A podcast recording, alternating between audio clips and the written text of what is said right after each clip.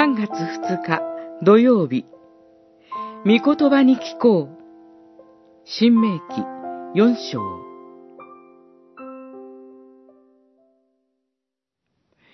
主は火の中からあなたたちに語りかけられた。あなたたちは語りかけられる声を聞いたが、声の他には何の形も見なかった。主は契約を告げ示し、あなたたちが行うべきことを命じられた。それが実戒である。主はそれを二枚の石の板に書き記された。四章、十二節、十三節。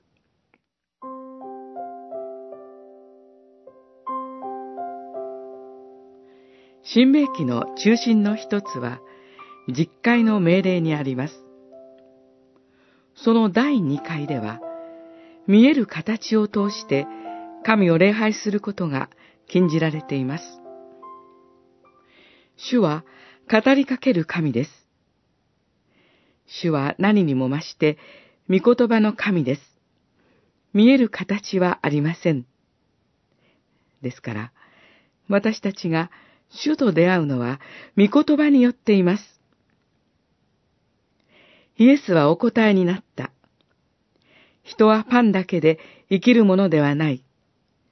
神の口から出る一つ一つの言葉で生きると書いてある。マタイによる福音書四章四節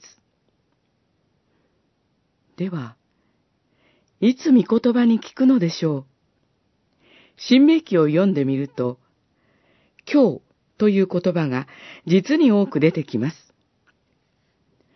私たちは今日、御言葉によって主と出会うのです。その一番良い例は、ルカによる福音書に出てきます。マリアは、今日という日に、主の足元に座って、その話に聞き入っていました。それを咎めるマルタに、しかし必要なことはただ一つだけである、とイエス・キリストはおっしゃいました。十章四十二節形を像にしてはなりません。そこに悪の根源があるのです。